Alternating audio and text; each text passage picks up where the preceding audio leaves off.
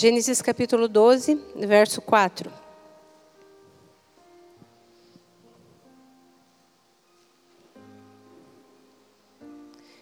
Então partiu Abraão como o orientara o Senhor e Ló o acompanhou.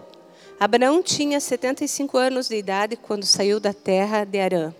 Também o capítulo 13, o próximo capítulo, já no versículo 1, que diz o seguinte: Do Egito, Abraão, com sua mulher e, todo, e tudo o que possuía, subiu em direção ao sul de Canaã, e Ló, seu sobrinho, foi com ele.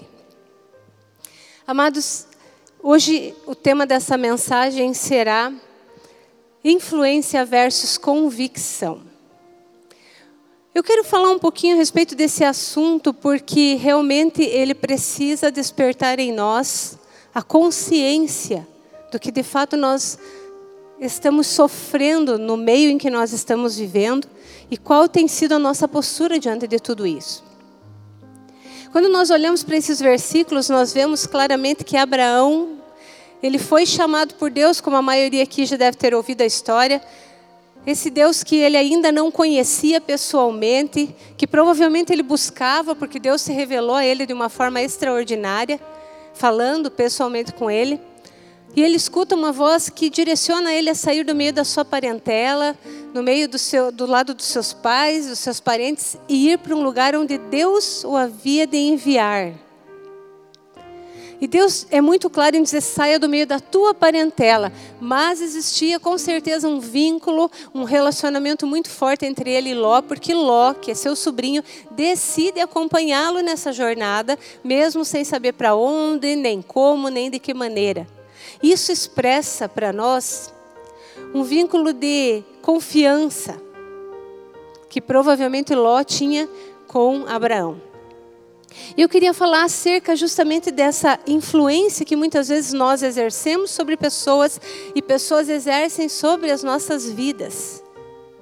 Porque não há como nós mantermos relacionamentos, não, é, não há como nós é, nos relacionarmos com pessoas se nós não influenciarmos e também não há como nós nos relacionarmos sem sermos influenciados de alguma maneira. Isso faz parte da convivência. Quando eu converso com alguém, automaticamente eu estou falando para ela daquilo que eu penso, daquilo que eu sinto, daquilo que eu acho, e da mesma maneira como é, quando ela fala, também ela está transmitindo para mim a sua maneira de ver a vida.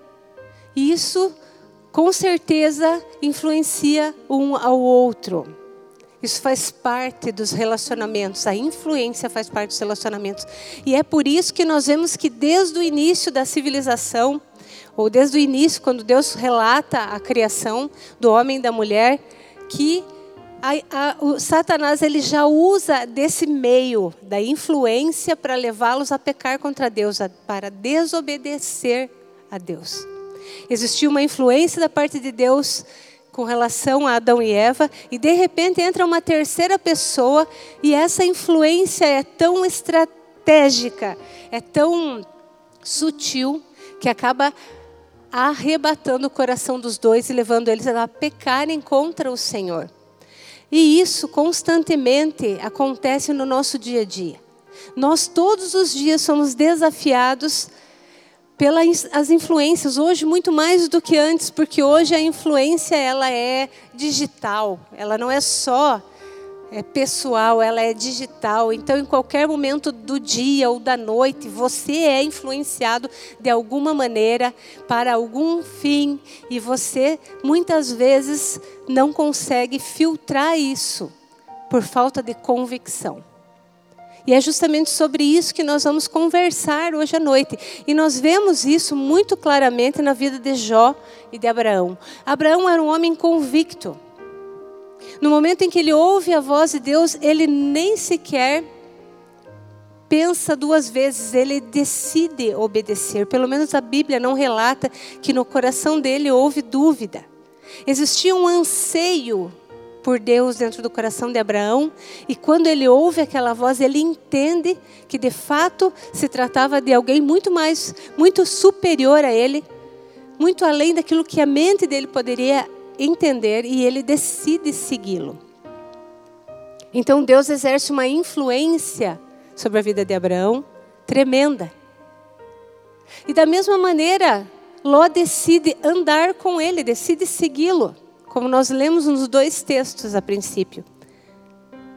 E a partir do momento que Ló decide andar com Abraão, automaticamente esse relacionamento faz com que a influência que Abraão tinha viesse sobre a vida de, de Ló, com a sua família, com tudo aquilo que lhe pertencia. E é interessante nós observarmos que a influência positiva, ela traz para nós benefícios maravilhosos. E é isso que nós vamos ver agora nesse primeiro ponto, porque quando nós escolhemos pessoas certas para nos influenciar, nós somos abençoados. E você vai abrir ali em Gênesis 13, no verso 2, onde nós já estávamos lendo, já em seguida ali, que diz o seguinte: Abrão havia enriquecido muito, era proprietário de muitas cabeças de gado, possuía muita prata e ouro também. E no 5 e no 6, Diz assim, o 6, Ló, que seguia Abraão, tinha igualmente ovelhas e bois e tendas. A terra, todavia, tornou-se insuficiente para abrigar os dois morando na mesma região. Isso porque possuíam tantos bens, servos, animais, que a terra não conseguia sustentar a todos. Então, observe que o fato de Ló decidir seguir a Abraão, e ser influenciado por essa consciência de um Deus poderoso, um Deus fiel, um Deus provedor, fazia com que Ló também prosperasse. Os dois prosperaram junto, eles cresceram junto, existia riqueza, existia muito ouro, muita prata, muitos animais, muitos servos e servas a serviço dos dois, a ponto de chegar um momento onde eles não conseguiram mais conviver, não porque os dois não tinham um bom relacionamento, mas porque eram tantos bens que os seus servos começaram a entrar em conflito. A região onde eles estavam é uma região de, não muito, de, muito verde, pelo que a gente sabe, é uma região é, com, com poucas, aparentemente, pelo que a gente entende, que, que realmente é lá numa região da, da, de Canaã, com muitos desertos e tudo mais, alguns oásis, mas muito deserto. E eles tinham que compartilhar de tudo aquilo e estava sendo muito complicado. Então, eles decidem se separar para que realmente eles venham a prosperar ainda mais, pelo menos essa era a intenção. E é interessante porque as pessoas que realmente têm uma visão positiva da vida e nos influenciam positivamente, elas também nos honram, nos abençoam, nos respeitam e mesmo Abraão sendo o tio, sendo o líder da tribo, porque ele era a pessoa que realmente eh, era respondia por todos eles ali, ele dá o privilégio para que Ló escolha onde ele, deve, ele queria ficar. Ele honra Ló, ele diz: Olha, Ló, veja e olha para todos os lados, veja as terras que você está vendo na tua frente aí, e para o lado que você for. Tá bom para mim, eu vou para o outro. E isso está ali no versículo 8 a 11. Então, Abraão propõe a Ló: que não haja discórdia entre mim e ti, nem desavença entre os meus pastores e os teus pastores, afinal somos irmãos. Vê toda essa terra, não está diante de ti? Peço-te, portanto, que, te, que te apartes de mim. Se tomares à esquerda, irei para a direita. Se tomares à direita, irei para a esquerda. Então Ló ergueu os olhos e observou toda a planície do Jordão, que era toda irrigada, até Zoar. Era como o jardim do Senhor, como a terra fértil do Egito. Isso aconteceu antes que o Senhor destruísse Sodoma e Gomorra. Então, olha só, Ló recebe a autorização de Abraão para que ele escolhesse onde ele queria habitar, e ele olha, e ó, lógico que os olhos de Ló se encantaram pela terra que tinha mais verde, que tinha mais vida, que tinha mais água, que era mais produtiva. Isso chamou a atenção de Ló. Talvez se ele fosse uma pessoa um pouco mais humilde, ele pensasse: não, o meu tio merece algo melhor, então eu vou deixar para ele. Mas ele decidiu e ele se encantou. Ele foi, de certa forma, levado pelo seu olhar, como geralmente nós somos. Nós somos muito influenciados por aquilo que os nossos olhos veem. E a palavra de Deus nos garante que enganoso é o nosso coração mais do que todas as coisas. E então Ló se dirige para aquele lugar. Mas é interessante porque assim quando, como quando ele chega naquele lugar, ele logo descobre que aquele lugar não é um bom lugar para se viver. E ali no versículo 13 nós vamos ler o seguinte: Ora, a partir do 12 é melhor para que nós possamos entender. Abraão ficou na terra de Canaã, porém Ló mudou seu acampamento e todos os seus bens para um lugar próximo a Sodoma, entre as cidades do vale. Ora, as pessoas que viviam em Sodoma eram extremamente malignas, malignas e praticavam pecados horríveis contra o Senhor.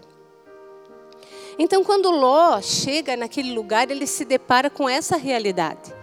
Ali a palavra de Deus está sendo clara que existiam pessoas que praticavam pecados horríveis contra o Senhor, perante o Senhor. Horríveis mesmo. Tudo que você pode imaginar de pior aqueles, aqueles povos praticavam. E é interessante porque, mesmo Ló observando tudo isso, ele não mede as consequências. Ele continua impedir, é, é, permitindo que o seu coração seja influenciado pela aparência. E ele decide ficar ali mesmo é, sem perceber ou percebendo que ele poderia estar colocando a sua vida e a vida da sua família em risco. E muitas vezes no nosso dia a dia, muitas vezes influenciado por tudo aquilo que nós hoje vemos, nós podemos perceber que nós temos atitudes muito parecidas com a de Ló. Nós vamos por aquilo que os nossos olhos se encantam, mas nós não vemos e não nos damos conta do que isso pode gerar na nossa vida. Do quanto de, quão destrutivo pode se tornar uma escolha errada que eu faça. O quão destrutivo pode ser eu estar num meio onde as pessoas não têm o mesmo pensamento que eu, que não têm o mesmo parâmetro de vida, que não têm o mesmo propósito de vida. Constantemente nós estamos no meio de pessoas assim, mas às vezes nós nos colocamos em lugares extremamente perigosos, mesmo sabendo que aquilo ameaça a nossa saúde espiritual, até mesmo a nossa saúde física, emocional e afeta grandemente a nossa família e nós não nos damos conta disso. Ou pelo menos não realmente não damos o devido valor para isso. E permitimos que essas coisas entrem no nosso coração e nos contaminem. E é isso que na verdade aconteceu na vida de Ló. Até então, ele era um homem convicto porque ou melhor dizendo, ele era um homem influenciado pelas, pela opinião, pela maneira de viver de Abraão. Ele estava, de certa forma, sendo protegido por Abraão. Abraão tinha princípios e, a, e Ló se encaixava dentro desses princípios, mas a partir do momento que ele sai debaixo da autoridade de Abraão e passa a andar sozinho, ele se coloca num lugar extremamente perigoso para ele e para sua família. E é interessante porque nós vemos isso já no capítulo 14, verso 12.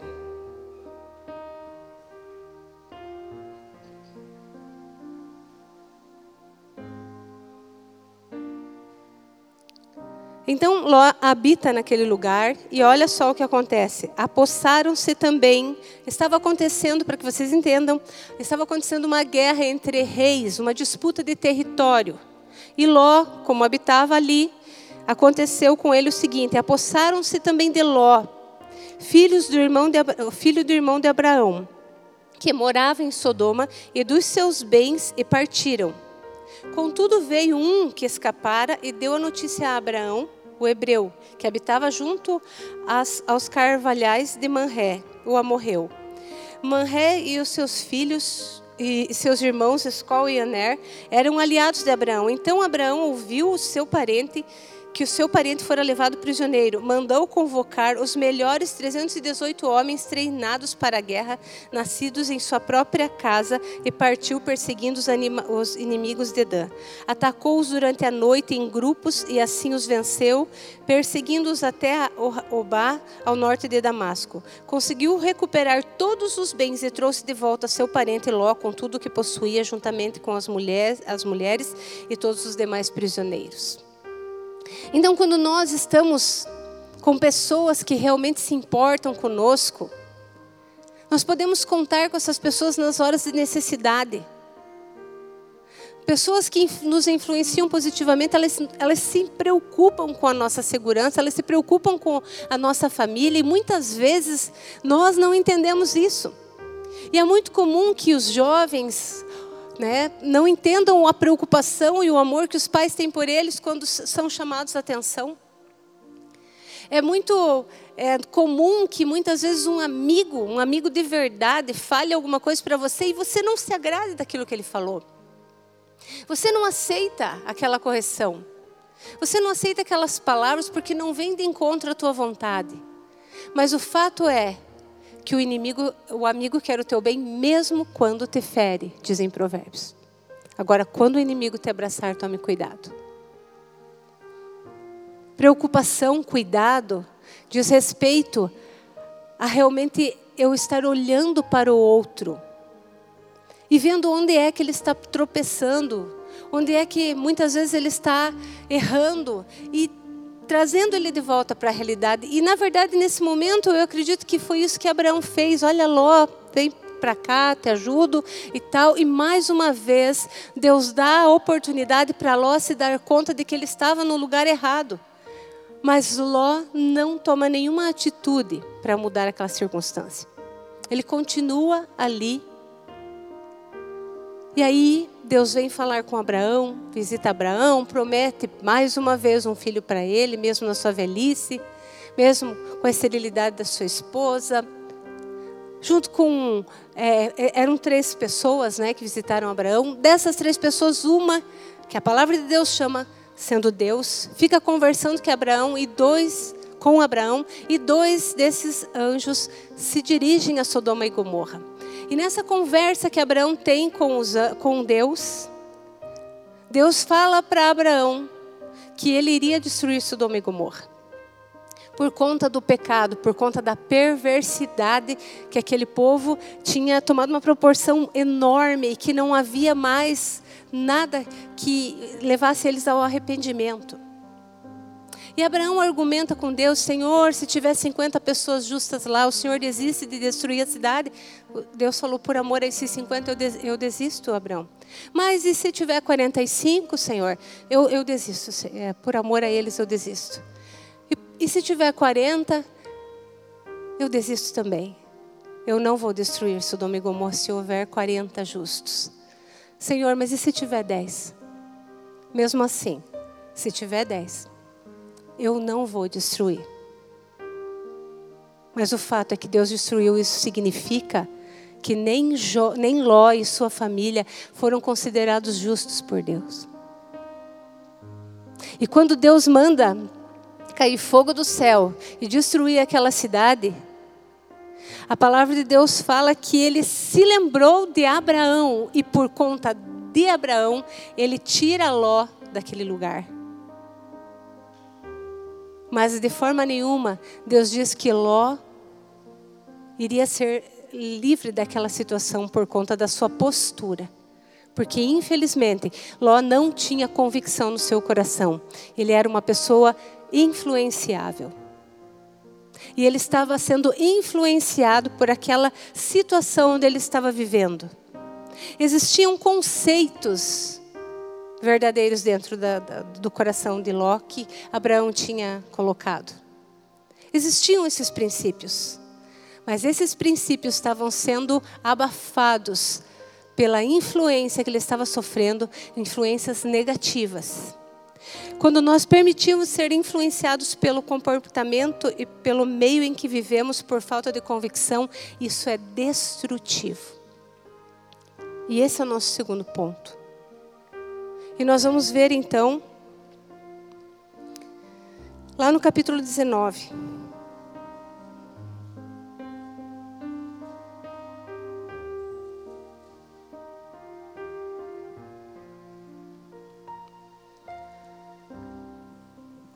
Então, nesse capítulo 19, se você for ler em casa, você vai ver muitos detalhes que eu vou tentar resumir aqui.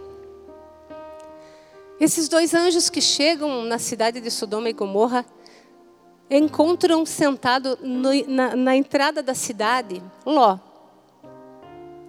E é interessante porque o mesmo comportamento que Abraão tem com relação a eles, quando eles chegam lá na tenda dele, assim também Ló se prostra diante deles, não como em forma de adoração, porque ele não sabia que se tratava de anjos, mas como uma forma de honrar os visitantes, como uma forma de ser hospitaleiro, porque isso ele tinha com certeza tra trazido junto com aquilo que ele tinha aprendido do seu tio.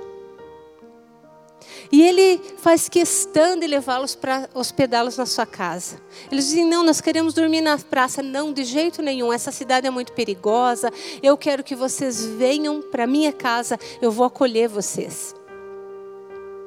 E é interessante porque no momento em que uma pessoa entrava para dentro do lar de alguém, era a cultura deles, eles entendiam que a partir daquele momento eles faziam uma aliança com essa pessoa, essa, essa aliança era chamada de aliança limiar, ou seja, ela passou do limite da rua para dentro da minha casa, então a partir de agora eu sou responsável por ele. Eu sou responsável em proteger, em alimentar, em cuidar em livrar ele de qualquer problema e, se necessário, da minha própria vida por eles. E foi o que Ló fez quando chegou a noite. Os homens daquela cidade, que eram extremamente pervertidos, vêm em volta da casa dele começam a gritar, a chamar Ló e dizer: Nós queremos esses homens que chegaram na tua casa, porque nós queremos realmente, de uma forma, infelizmente, mas é bem isso que a Bíblia fala, ter relações sexuais com eles. Olha o tamanho da perversidade que existia no coração daquele povo. E a Bíblia diz que desde crianças até os velhos estavam ali. Então, toda a cidade havia sido contaminada por aquilo. E aí, Ló sai para fora e tenta argumentar com aqueles homens.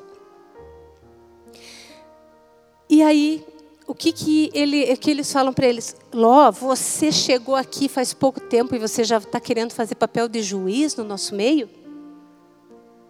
Então, naquele momento, Ló tomou para si todos os ensinamentos que ele tinha recebido do seu tio. Ele sabia qual era o seu papel como anfitrião, ele sabia que ele deveria defender aquelas pessoas, ele sabia que tudo aquilo que estava sendo praticado ali era errado, ele tinha essa consciência, mas ele não tinha convicção no coração para que aquilo realmente não afetasse ele e sua família de forma nenhuma, porque senão ele teria saído daquele lugar. Não tem como eu estar servindo a Deus e habitar no meio de algo tão sujo tão terrível. E acontece então que Abraão, que Ló acaba sendo recolhido para dentro da sua casa pelos próprios anjos e aquela noite termina. E quando chega de manhã, ele já sabia, os anjos já tinham anunciado que iria ser destruído as cidades ali. Que Sodoma e Gomorra seriam destruídos. E disse: Olha, Ló, vai lá, procura as pessoas que você ainda quer livrar. E ele vai até os genros que iam casar com suas filhas. Os caras acham que ele está brincando, não levam a sério, não o acompanham. E ele volta para casa. Passa a noite ali, dormem. E quando chega de madrugada, quando os anjos acordam ele e chamam ele para que ele seja retirado dali, olha só o que acontece. No capítulo 19, como eu já tinha falado, no verso 9: Retira-te daí. Ah, eu errei aqui, vamos para frente. Ali era a parte que eu acabei de contar para vocês, acabei de narrar. Então, no verso 15, diz o seguinte: Ao raiar da aurora, os anjos insistiram com Ló, ordenando: Levantai, toma tua mulher e as tuas duas filhas, que aqui se encontram, para que não pereçam no castigo da cidade. Entretanto, como se ele hesitasse, os homens o tomaram pela mão, bem como a sua mulher e suas filhas, e conduziram-ne à força e os deixaram a salvo fora da cidade pelo misericordioso amor que o Senhor teve para com eles. Então, olha só a postura de Ló e da sua família. Eles já sabiam do que ia acontecer. Mas eles estavam tão influenciados por tudo aquilo que eles já haviam se acomodado. O coração deles já havia se moldado àqueles padrões, eles já haviam aceito isso como uma verdade, como algo que fazia parte deles, do convívio deles, do relacionamento deles. Eles já não se importavam mais de ver tudo aquilo todos os dias, porque se eles chegaram a cercar a casa dele e gritavam em alta, em alta voz e declaravam exatamente o que eles queriam fazer, imagine o que era sido feito à luz do dia, à luz da noite dentro daquela cidade. E Ló convivia com isso, isso se tornou natural para ele. E não é isso que muitas vezes tem acontecido em nós. Nós estamos vivendo numa geração perversa, corrompida. Com muitos padrões novos que não condiz com a palavra de Deus, que não faz sentido dentro dos princípios que a palavra de Deus nos orienta. Mas nós nos acomodamos a isso. E as coisas se tornam, se tornam normais. Será que nós não estamos permitindo que essas situações nos influenciem tão negativamente a ponto de destruir as nossas famílias, a ponto de influenciar os nossos filhos, a ponto de nos cegar? Porque é isso que o pecado faz, ele cega o nosso entendimento. E era nessas condições que Ló se encontrava. E é muito triste porque, à medida que nós vamos lendo a história, nós vamos descobrindo novos fatos que realmente evidenciam isso. Quando nós nos desviamos dos princípios de Deus, quando nós não temos convicção daquilo que nós cremos, no caminho onde nós devemos andar, quando nós nos permitimos ser influenciados por uma vida promíscua, uma vida perversa, uma vida que não condiz com a vontade de Deus, nós geralmente acabamos perdendo tudo o que nós temos. A nossa paz, a nossa alegria, os nossos bens, a nossa família. E quantos de nós talvez estamos passando por crises dentro da nossa casa e não nos demos conta que isso é consequência de pecados que nós nos permitimos acomodar neles?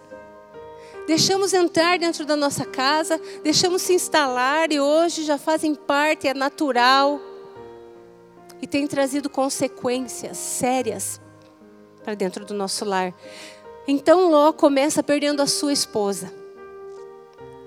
No versículo 26 do capítulo 19 diz o seguinte: Contudo, a mulher de Ló olhou para trás e imediatamente transformou-se numa estátua de sal. Bom, se nós formos olhar pela lógica, estava caindo fogo e enxofre do céu e explosões estavam acontecendo naquela cidade. Então não é natural que quando você escute um estrondo tão grande você não olhe para trás?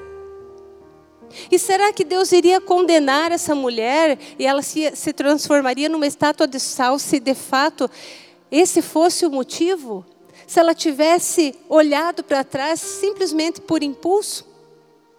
Porque a ordem era: saiam da cidade e não olhem para trás. Mas esse não olhem para trás dizia respeito a muito mais do que simplesmente olhar de fato. Dizia respeito: deixem tudo. Não se apeguem a nada. Vão em frente, porque Deus está dando livramento. E se Deus está dando livramento, então Ele é aquele que também vai restituir tudo aquilo que vocês perderam. Em outras palavras, se houvesse convicção no coração deles, é isso que eles entenderiam. O amor de Deus nos alcançou, nós somos livres da morte. Agora nós temos a oportunidade de recomeçar e Deus é conosco. E com certeza Abraão os apoiaria. E eles estariam em outras circunstâncias se ela não tivesse olhado para trás. Mas isso demonstrava que o coração dessa mulher tinha ficado lá. Que de fato ela estava tomando uma atitude, mas que ela não queria isso. É aquela história, sabe? Eu não vou fazer porque eu sei que eu não posso, mas na verdade eu queria fazer. Eu estou saindo porque vocês estão me forçando a sair, em outras palavras que aquela mulher estava falando. Mas na verdade eu não queria sair, estava bom para mim lá. Era a minha casa. Eu tinha tudo ali. Eu não precisava sair, mesmo vendo que tudo estava caindo por terra, que tudo estava sendo destruído. O coração daquela mulher estava preso lá onde ela tinha deixado o seu coração se amoldar. E muitas vezes é isso que nós fazemos. A gente vem para Jesus por influência. Influência de pessoas que são nossos amigos, nossos parentes. A gente vem e vem numa, num momento de dificuldade, de luta, de dor. Alcança é, um conforto, alcança talvez bênçãos da parte de Deus. Algumas coisas são transformadas na nossa vida, mas o nosso coração não está convicto. Eu sou influenciada, eu encontrei um povo que me ama, que me acolheu, que me abraçou, que está comigo. Eu tenho uma célula que, onde eu formei novos amigos e que me apoiam. Então, tá bom para mim. Mas você realmente está só sendo influenciado. E aí quando você chega lá na tua turma de amigos, lá onde você deixou lá para trás, você vira um camalhão e ali você já não é mais a mesma pessoa que você é aqui. E aquele ambiente te influencia, rouba a tua atenção, distrai o teu coração, faz você ser enganado faz você se sentir atraído pelo passado. Você começa a sentir saudade das coisas que, ai, eu podia fazer isso, eu fazia aquilo. Talvez até você não faça, né? Você não vá lá para o meio deles e nem nada, porque você é orientado a não fazer isso mesmo. Mas no teu coração existe esse desejo, tipo, ah, mas lá eu tinha liberdade, eu fazia o que eu queria, eu bebia o que eu queria, eu dormia com quem eu queria. Eu fazia tudo errado, ninguém estava ali para me corrigir, para me orientar, para ficar dizendo se eu podia ou não podia fazer isso. Quantas vezes eu já conversei com pessoas que eu ouvi da própria boca deles, às vezes de anos na igreja, dizer assim: ai, mas eu tenho saudade, que tempo bom, está contando um testemunho de destruição. Né? Fazia, acontecia, mas foi destruído por aquilo. Veio para Jesus estraçalhado, mas ele tem saudade do tempo que ele viveu lá atrás. Será que realmente uma pessoa que tem saudade do passado pode dizer que realmente é convicto em Deus? Eu acredito que não. Porque muitas vezes nós estamos dentro da igreja pelo motivo errado. E é interessante porque na vida de Jó nós, começamos, nós vemos que aí ele perde tudo o que ele tinha. Ele perde todos, porque não deu tempo para tirar o gado, as ovelhas, não deu tempo para chamar os servos que estavam, pelo jeito, bem envolvidos em tudo aquilo que estava acontecendo ali. A Bíblia fala que ele só foi lá e tentou resgatar o marido das filhas.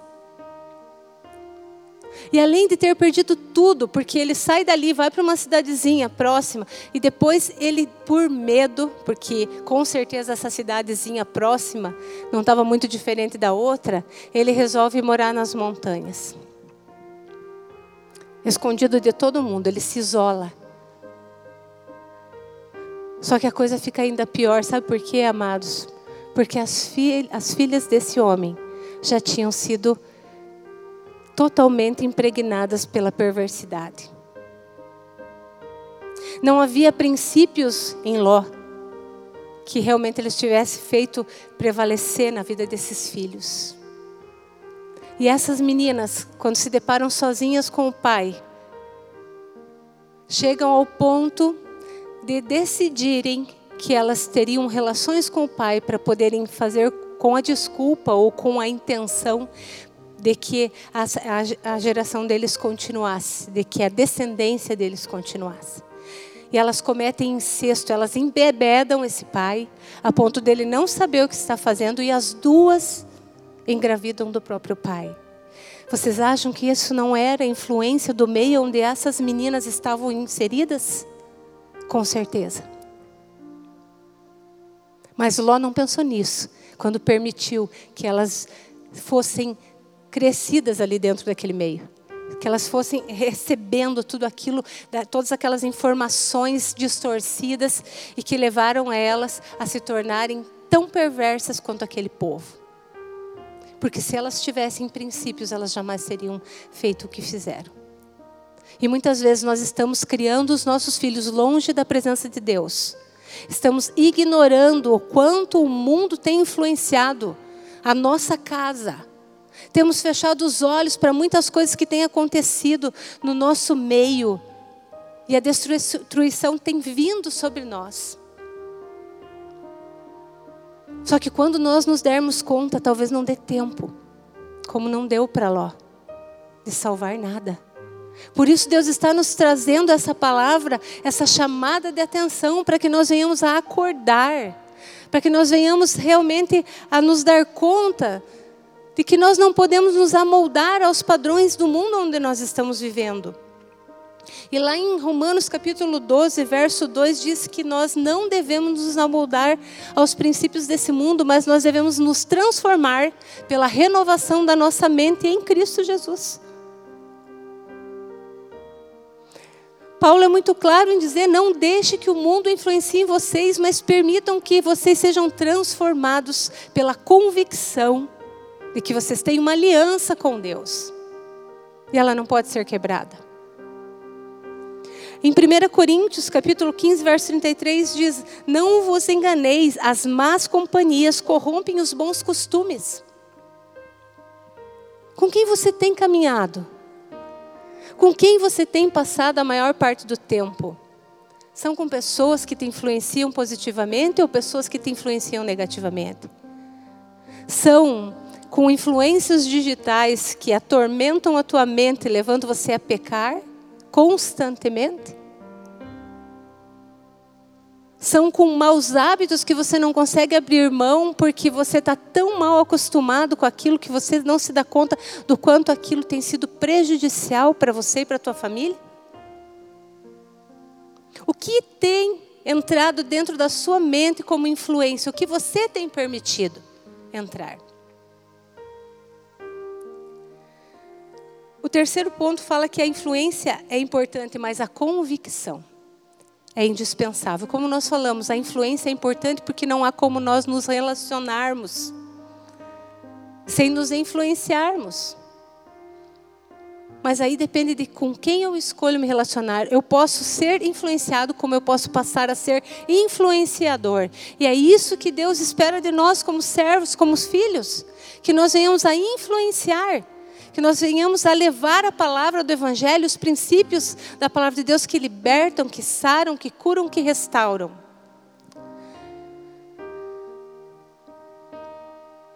E no verso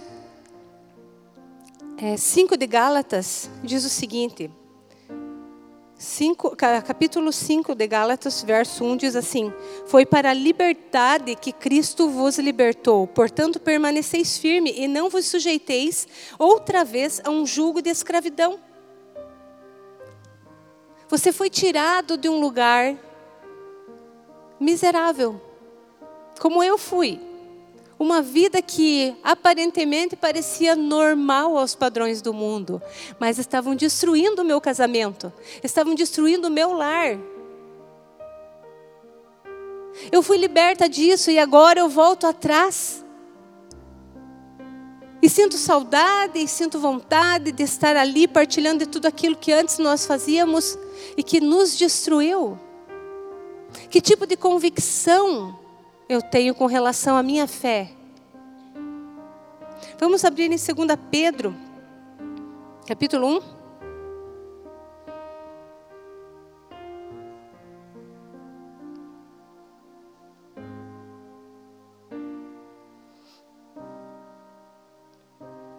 Diz o seguinte: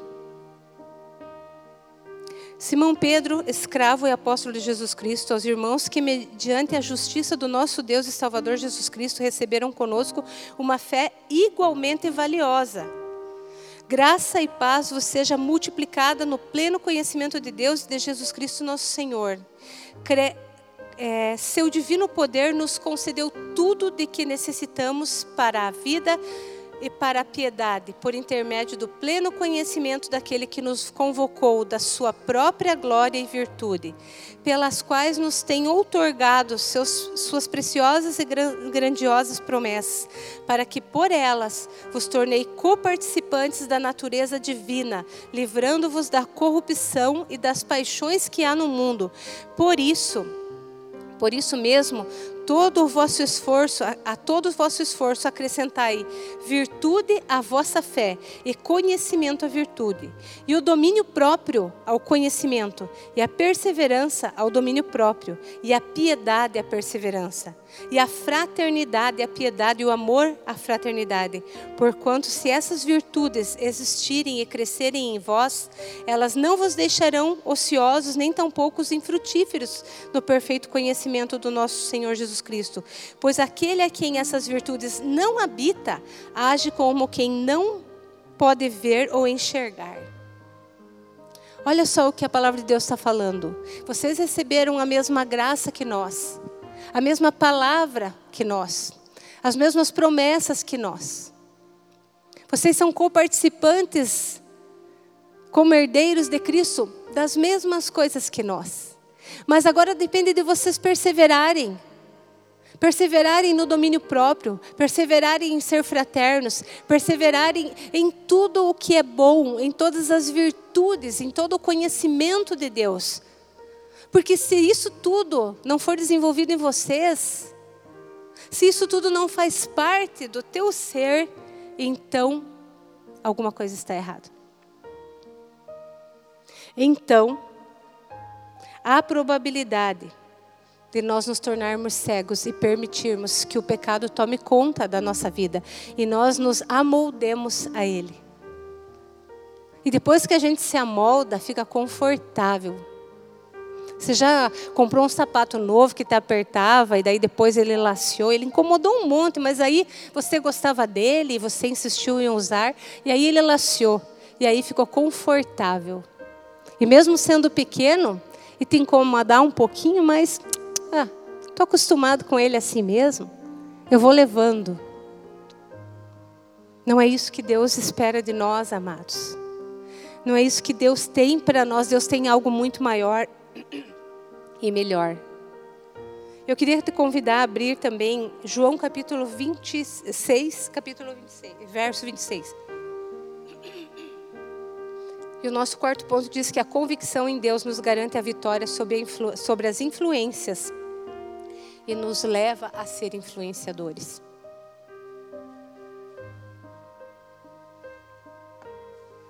João capítulo 6.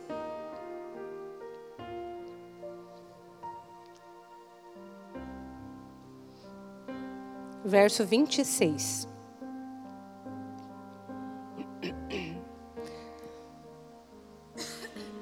Aqui, Jesus ele estava falando a muitas pessoas. E aí ele faz milagres, ele multiplica o pão. E ele está cansado, ele decide sair dali e ir para outro lugar. E essas pessoas todas, essa multidão de pessoas, segue ele e vai para tentar ouvir, muito, ouvir mais, ver mais coisas, experimentar mais. E olha só o que Jesus diz para eles. Jesus respondeu a eles assim: Em verdade, em verdade vos afirmo, vós me buscais não porque vistes os sinais, mas porque comeste, comestes do pão e vos fartastes. Trabalhai não pelo alimento que se perde, mas pela comida que permanece para a vida eterna. Alimento que o Filho do Homem vos dará, pois Deus, o Pai, colocou o seu selo nele. Então Jesus está falando para eles: sabe por que vocês estão aqui e vocês não param de me seguir? de correr atrás, não é porque vocês entenderam o verdadeiro sentido da minha presença no meio de vocês. Vocês vieram porque vocês querem ver sinais. Vocês vieram porque eu dei pão para vocês e vocês se fartaram. Vocês vieram por causa de milagres, vocês vieram por causa de bênçãos. Mas vocês não estão aqui realmente entregues. Vocês não entenderam o propósito. Vocês não entenderam o que de fato eu vim fazer no meio de vocês. Vocês não entenderam que eu vim para fazer uma aliança com vocês. E ele continua no verso 54 do mesmo capítulo.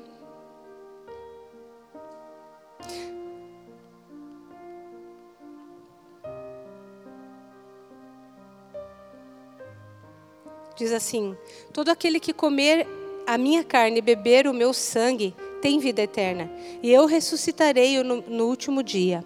Pois a minha carne é verdadeira comida e o meu sangue é verdadeira bebida. Aquele que come a minha carne e bebe do meu sangue permanece em mim e eu nele.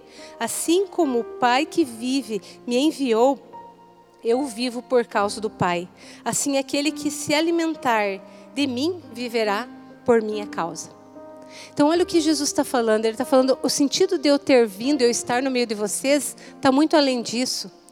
Está em eu morrer por vocês. Se você for ler todo o texto ali, você vai entender melhor.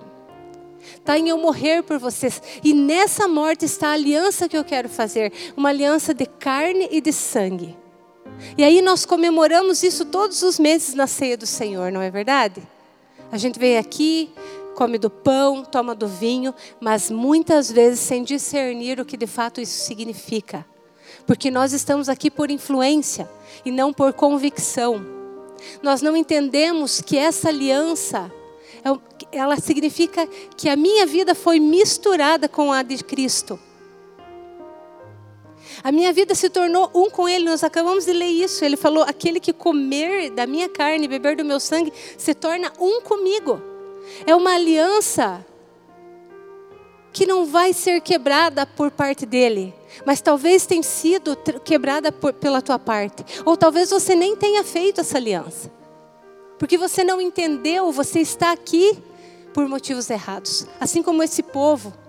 Você está aqui porque você quer a bênção. Você está aqui porque você quer a solução. Você está aqui porque você é influenciado por alguém ou por essa igreja mas você não é convicto de que existe uma vida eterna que foi paga para você e que vale a pena toda renúncia, todo sacrifício.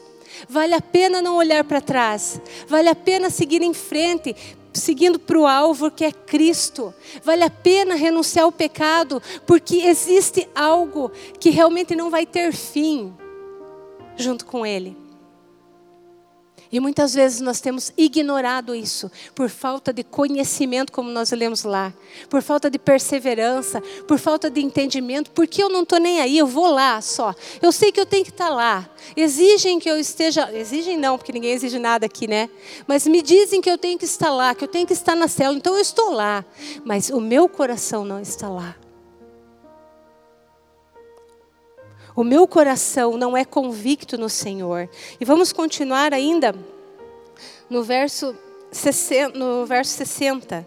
Diz assim: Portanto, muitos dos seus discípulos que ouviram isso disseram: Dura é essa declaração.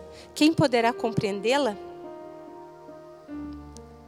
Talvez, assim como Jesus foi duro nas palavras naquele dia, dizendo: Ó, oh, você quer estar aqui? Ótimo mas saiba quais são as razões que te trazem a estar junto comigo.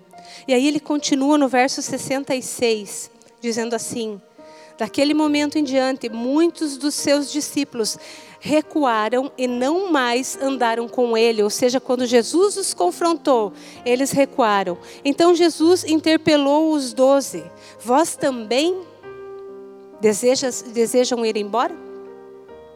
Mas Simão Pedro Responde a ele: Senhor, para quem iremos, se só tu tens as palavras de vida eterna? Jesus era duro nas suas palavras porque o que ele queria é que aquele povo entendesse o propósito pelo qual ele tinha vindo a essa terra. Ele não estava ali simplesmente para influenciar como mais um profeta. Ele estava ali para fazer uma aliança com aquele povo. Ele estava ali porque ele tinha um interesse por aquele povo e ele está aqui porque ele tem um interesse especial pela tua vida. Ele não quer somente te influenciar, ele não quer somente que você tenha uma religião, ele quer o teu coração, ele quer o teu entendimento por completo. É isso que ele quer. Quando aquele povo foi tirado do Egito, o Egito figura o mundo, e quando ele foi tirado do Egito é como se figurasse a conversão. Mas depois que eles saem do Egito, eles começam a sentir saudade do passado. e se lamentar. Eles estavam em escravidão fazia 400 anos, sendo chicoteados, carregando pedra, sofrendo um monte. E o clamor deles chegou diante de Deus. Aí Deus salva eles de lá, Deus tira eles daquela situação de escravidão. E eles começam, quando as dificuldades vêm para eles no deserto, eles começam a olhar para trás e dizer: ai, que saudade das cebolas, das carnes, daquela vida que nós tinha lá. E muitas vezes é bem isso que nós fazemos. Deus nos tirou de um charco de lodo, como diz os Salmos. Mas nós queremos ir lá nos lamear novamente, porque não somos convictos. Mas é, John Wesley disse o seguinte: a conversão tira o cristão do mundo, a santificação tira o mundo do cristão. O mundo precisa sair de dentro de nós. Caso contrário, nós vamos estar sempre pedalando no mesmo lugar. Nós precisamos tirar as más intenções do nosso coração para que Deus possa colocar bons frutos e para que nós possamos frutificar. E o último texto que eu queria ler com vocês está lá em Lucas capítulo 14, versículo 28.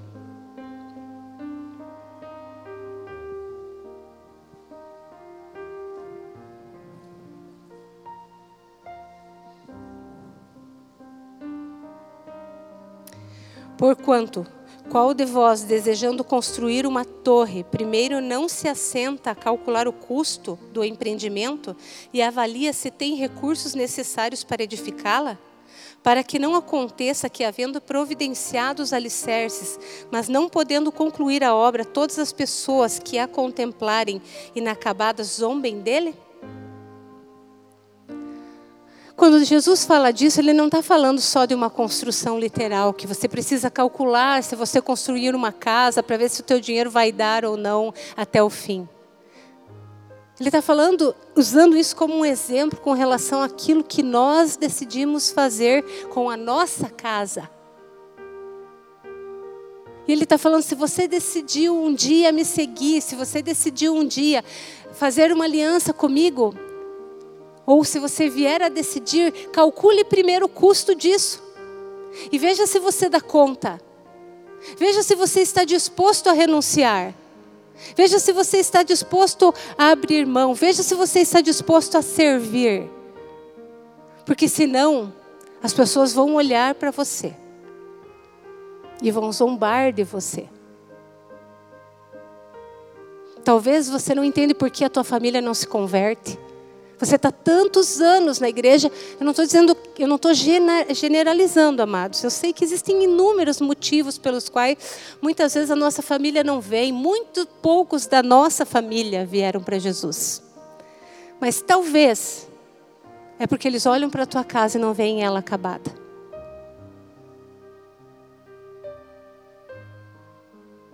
Nós precisamos ser convictos da aliança que nós fizemos com Jesus porque isso não é uma brincadeira. E nessa noite, eu queria que você refletisse um pouco acerca disso. Como está a minha vida diante de Deus? Eu sou uma pessoa que está aqui por influência, por conveniência, ou eu sou aqui porque eu sou convicto de quem eu sou em Cristo, que Ele morreu por mim naquela cruz e o que eu preciso dele todos os dias da minha vida para que eu consiga chegar no alvo, porque sozinho eu não dou conta.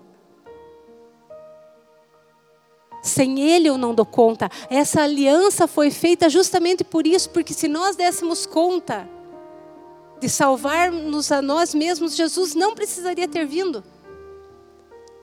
Nós seríamos capazes de ser justificáveis diante de Deus. Deus iria olhar para nós e ver pessoas justas. Mas não foi isso que ele viu. Assim como em Sodoma e Gomorra, ele não achou nenhum justo sequer. A palavra de Deus diz que ele olhou para a terra e também não encontrou nenhum. Por isso Jesus teve que vir. E é por isso que você está aqui, porque Ele pagou um preço, porque Ele te ama, porque Ele tirou você de um lugar de morte e te trouxe para a vida. Eu quero te convidar a ficar de pé nesse momento. Eu quero que você reflita acerca de tudo isso que nós conversamos agora. E eu não sei se em algum momento da tua vida você talvez tenha feito essa entrega para Jesus sem essa devida consciência. Talvez você tenha entregado a tua vida para Jesus sem saber que você estava fazendo uma aliança e que agora você é um com Ele e que você não pode misturar as coisas.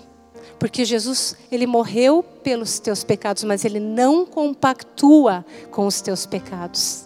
Ele ama o pecador, mas ele odeia o pecado.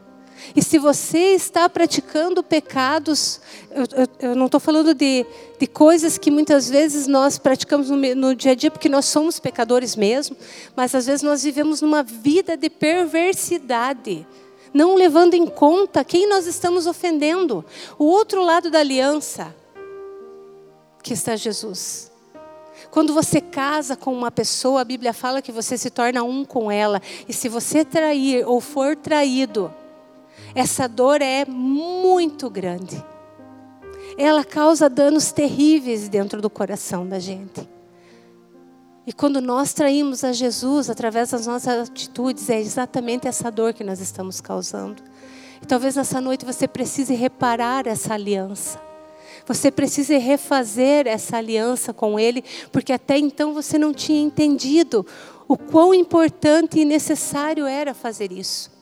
Talvez você está aqui há muito tempo por influência e não pelos verdadeiros motivos.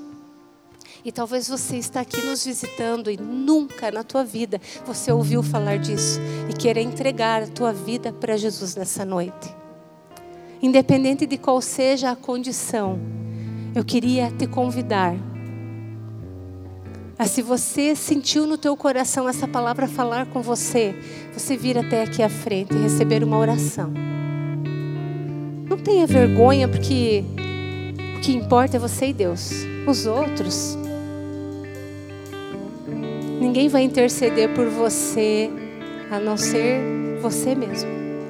Então, venha para frente se você sentiu que essa palavra tocou o teu coração em alguma área e você precisa ser restaurado, você precisa fazer essa aliança com Deus, ou você precisa reafirmá-la, ou você precisa fazer de novo, porque agora você entende que de fato você só estava aqui por influência. Se você sentir isso no teu coração, você pode vir.